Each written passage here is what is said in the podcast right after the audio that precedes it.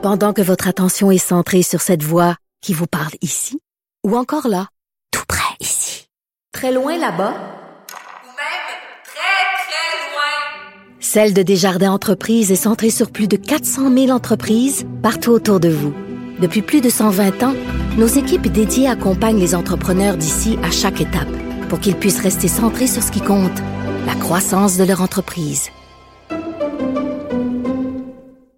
Vincent, ouais, toujours sur ce sujet. M. Thibault, il référait, mais c'est du sérieux le fait que le président Trump, c'est le New York Times qui confirme ça, euh, qu'il y a eu des discussions, des démarches en bonne et due forme dans on parle de ça comme une hypothèse un peu farfelue ou drôle, là, mais pour se pardonner lui-même. Oui, et ça depuis euh, fait après le résultat de l'élection, là, où il aurait déjà, à partir de ce moment-là, commencé à discuter avec des conseillers, c'est ce que le, New York Times dévoile, euh, à propos de la possibilité de se pardonner lui-même. On parlait beaucoup de ses pardons là, pour ses alliés qui se sont retrouvés en prison pour diverses raisons. Se pardonner lui-même, c'est une autre affaire. Une autre affaire. Euh, il aurait questionné, entre autres, au moins deux personnes sur l'impact au niveau euh, légal, l'impact au niveau politique également, de se pardonner lui-même. Est-ce que c'est possible? Qu'est-ce que ça implique? Euh, pas de président qui, s'est jamais pardonné lui-même. On ne sait pas, est-ce que c'est même possible légalement? Parce que ça n'a jamais été, euh, pardonnez-moi l'expression, mais challengé devant les tribunaux. Alors, euh, ce serait une première. Du moins, ce qu'on sait donc, c'est qu'il y a pensé et en a discuté. Le problème pour M. Trump, c'est que euh, on ne peut que se, on ne peut que pardonner des crimes au fédéral. Alors, les crimes dans les États. Il y a l'État de New York qui l'attend. Ben, L'État de New York travaille très fort à le, le, le, coincer.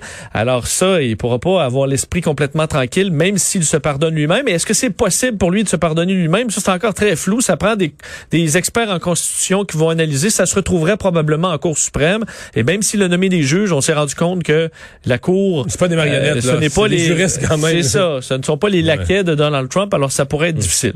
Euh, et Trump et Pence, ne se... parce que là, hier, euh, Monsieur Pence a fait, Mike Pence a fait toutes les démarches que la Constitution lui demandait. Donc, euh, j'utilise le mot en souriant, mais a désobéi à ce que Donald Trump lui avait demandé. Trump lui avait demandé à, de, faire dérailler le processus de reconnaissance des résultats d'élection. Pence ne, l'a pas écouté. Ils se sont pas reparlé? Non, c'est quand même un, ça, ça, peut avoir l'air banal, mais c'est une information que je trouve quand même importante selon CNN qui a parlé à deux personnes euh, donc près du dossier. Euh, Mike Pence et Donald Trump ne se sont pas parlé du tout depuis hier. Alors on comprend qu'il y a un froid là et que le, ce fossé-là euh, s'agrandit. Mario, il y a eu quand même une tentative d'insurrection hier. Normalement, quand t'es le président et le vice-président, tu parles. Pence était quand même dans l'édifice. Moi, je pense que Pence doit être furieux, mais comme d'abord, je pense que ça fait plusieurs semaines. Souviens-toi que dans la nuit, à 2 heures et quelque chose du matin, quand Donald Trump a fait son discours en disant j'ai gagné, j'ai gagné malgré les chiffres qui étaient. Euh, Pence a fait quelque chose d'assez unique. D'habitude, quand le président quitte le micro, c'est fini. Tu, ne reparles pas après le président. Tu Tu reparles pas après le premier ministre. Et là, il a repris le micro. Puis elle dit juste une phrase sur, comme sur le respect, sans contredire Trump, mais un peu plus dans le sens du respect des institutions. C'est quoi ce rajout-là, tu sais? Mais c'est le rajout d'un homme qui, qui a peur, qui, qui, qui a peur que ça dérape, qui se demande si l'autre est fou. Moi, je, pense que ça fait un bout de temps que Mike Pence est plus à l'aise. Tu veux pas te mettre de travers dans le chemin de Donald Trump, là. Tu veux te rendre à la fin sans qu'il y ait trop de à un moment donné, tu peux. À un moment donné, tu peux plus. Mais c'est ça. Il n'y a plus de marge, là, tu sais. Comme hier, Trump te dit, c'est croix ou meurt, Soit que tu fais la plus grosse folie de, de nier la Constitution américaine puis de, faire dérailler un processus.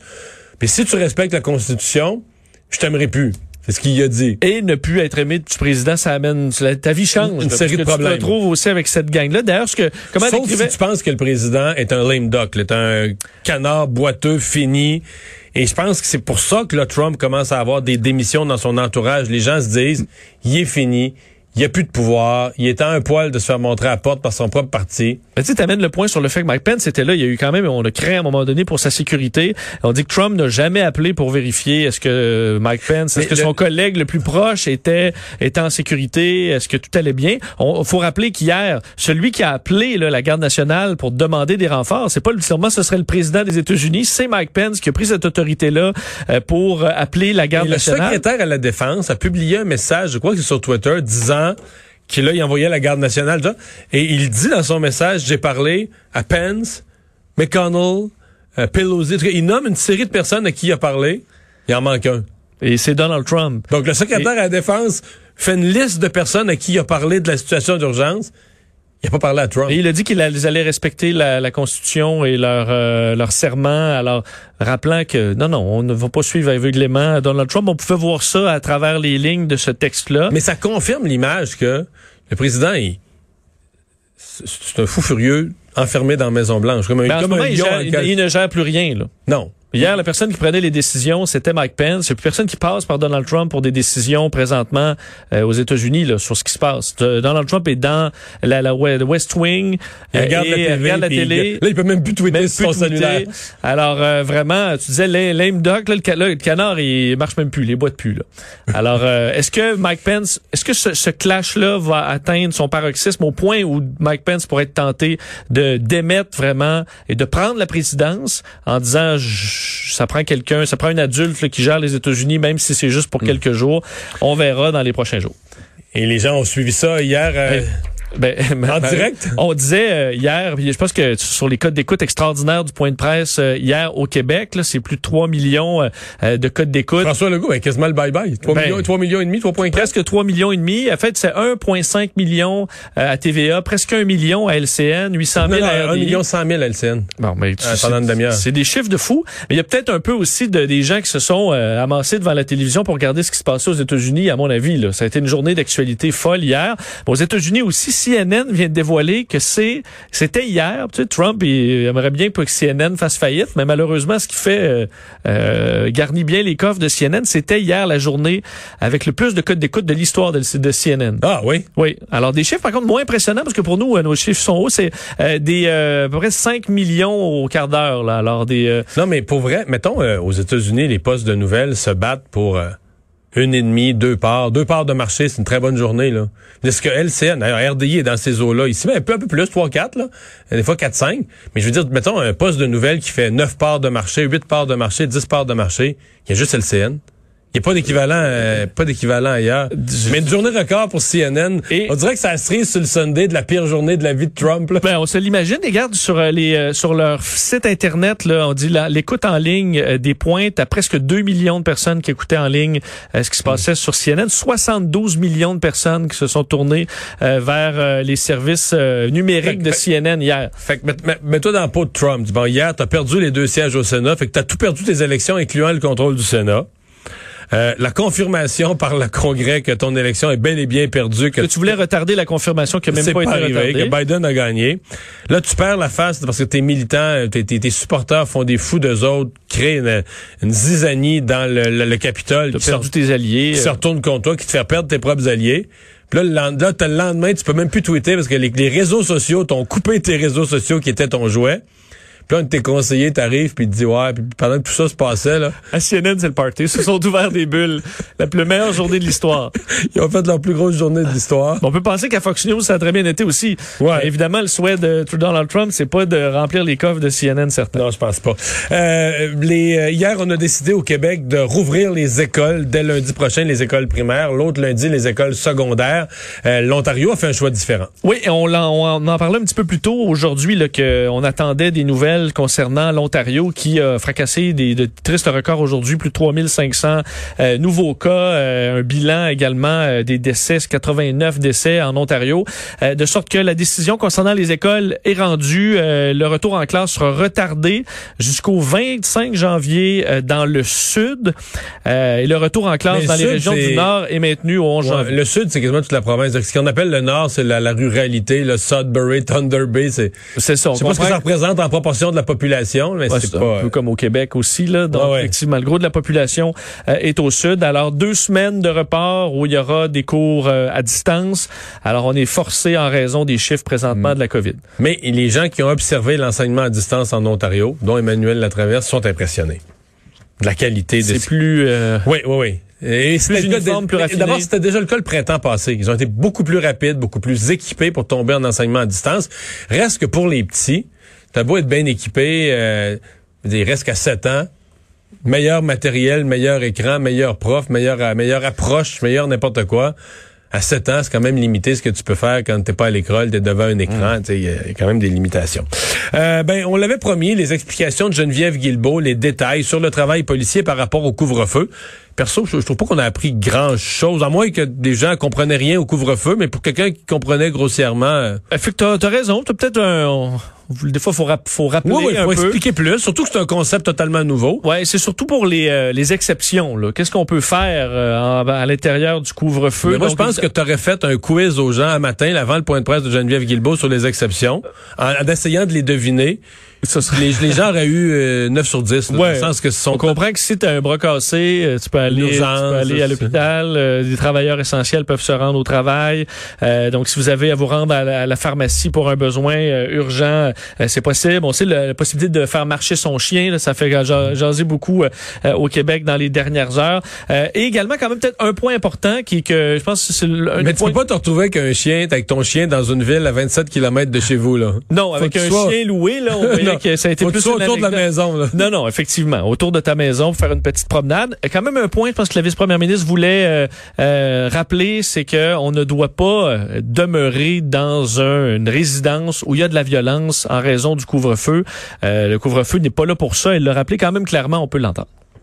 Le couvre-feu qui entre en vigueur samedi ne doit surtout pas vous empêcher de quitter un milieu de vie qui est violent et qui compromet votre sécurité ou celle de vos enfants.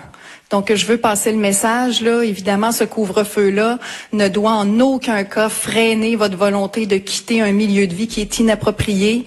Vous pouvez faire appel aux ressources d'hébergement pour vous accompagner à SOS Violence Conjugale aussi. Et dans les prochaines heures, Geneviève Guilbeault disait il y aura rencontre là, de tous les, les responsables juridiques, policiers, tout ça pour vraiment qu'on ait un message clair aux policiers, un mandat clair à partir de samedi pour que tout le monde sache euh, qu'est-ce qui est possible et euh, impossible de faire après le couvre-feu.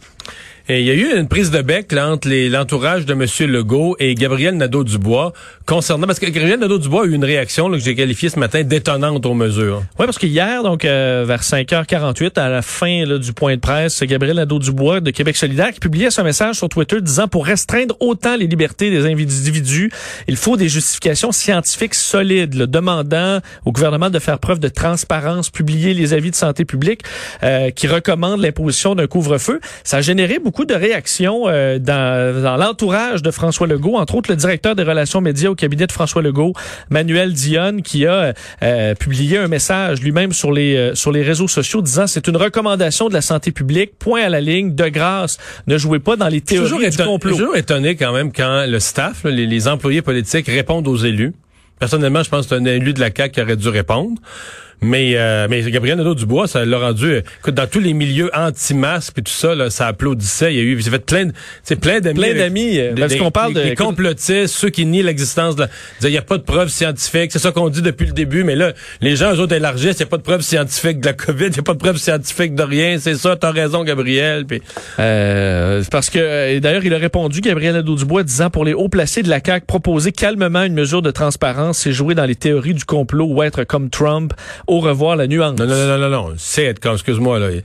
Il n'y a, pas- y a, de- pas de nuance. C'est, la, science est assez claire, là. C'est une maladie contagieuse, il faut que tu aies moins de contacts. Tous les moyens qui visent à réduire les contacts, euh, c'est sûr. Est-ce que, est-ce qu'on a des études scientifiques concernant des couvre-feux passés au Québec, là? Le couvre-feu de 2017, le couvre-feu de 2013, le couvre-feu de 2009. Non. La réponse, c'est non. Fait que c'est, c'est de la connerie. C'est de la connerie pure, pure, pure. C'est vraiment, c'est, une- c'est de la connerie. Je m'excuse pour Gabriel Nadeau-Dubois.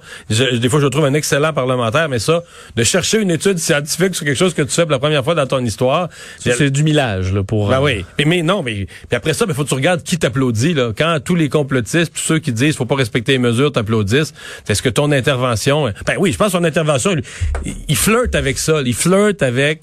Ils savent qu'il y a des gens qui vont être insatisfaits des mesures. Mais ils veulent pas dire qu'ils sont contre les mesures. C'est pas la première fois qu'ils font ça. Ça arrive une fois par mois, une fois par deux mois, cette tentation. Mais tu dis pas que tu es contre les mesures? Tu veux juste poser une question. Où est-ce qu'on a les preuves scientifiques de ça? Et tu sais, ça, c'est juste assez que ça alimente les applaudissements de toute cette foule de gens qui veulent demander le non-respect des mesures, qui disent, ah, regarde, ils disent scientifiquement, c'est pas prouvé, puis tout ça. Comment tu vas prouver ça scientifiquement? Explique-moi comment, comment scientifiquement tu vas Ben, prouver. on, va le prouver peut-être là, dans deux, trois ans en analysant tout ça. Ben oui, puis même là, on- puis même là, je veux dire, en bout de ligne, la vraie science, c'est faut que les gens, toi, tu mets en place une mesure. Après ça, l'autre science, c'est le, le respect, qui est une science archi super inexacte. Là. Quel est l'impact que les gens vont la respecter? Parce que tu sais, si tout le monde contrevient à une mesure, je veux dire, euh, scientifiquement, tu te montres ça comment, quel pourcentage, quel taux d'adhésion, euh, de, de rejet, que les gens ont triché durant les fêtes, ont fait des rassemblements? Tu sais, tout ça, est une science extrêmement inexacte. La seule certitude, il faut que tu réduises les contacts entre les entre les citoyens. Euh, la, la question que je me suis posée. Et c'est là que je trouve que les élus de la CAQ ont laissé aller leur staff, mais moi, je pense que des élus de la, TAC, de la CAQ auraient pu attaquer beaucoup plus durement. Est-ce que Manon Massé a exprimé à François Legault une opposition franche? Est-ce que Manon Massé a dit à François Legault, moi, là, le- le couvre-feu, je suis contre? À moins que vous me fassiez une démonstration scientifique. Mais tu sais, quand tu demandes une démonstration scientifique impossible, tu comprends?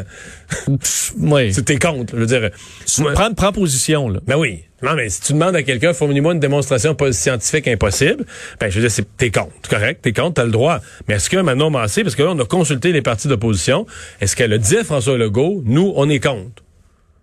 J'espère. Ben, je pense pas. Puis est-ce que c'est, je veux dire, même, ça soulève toute la question, là. Euh, je reste, moi, sur mon appétit. Parce que moi, je, me sens un peu comme trahi. Moi, j'ai réclamé, j'ai blâmé François Legault d'avoir maltraité les partis d'opposition, de pas les avoir consultés, et j'ai réclamé ses rencontres avec les partis d'opposition. Résultat, où j'ai l'air, moi, d'un beau nono, là. Résultat, rencontre avec les partis d'opposition. Cinq minutes après la rencontre, il y a un des trois chefs d'opposition qui a appelé Radio-Canada puis qui a dit voici 100% de ce que Legault nous a dit mot à mot. Puis après ça, le lendemain, François Legault annonce les mesures, puis il y a un des partis d'opposition qui joue peut-être avec le fait d'avoir deux porte-paroles, puis c'est pas celui-là qui était à la rencontre, mais tout ça, qui lance une balle courbe pour dire aux gens de pas respecter les, les règles. Euh, ça, ça a été tout un succès, cette rencontre. Ouais. ouais. Bon. En tout cas, on va aller à la pause. Richard Martineau est là au retour.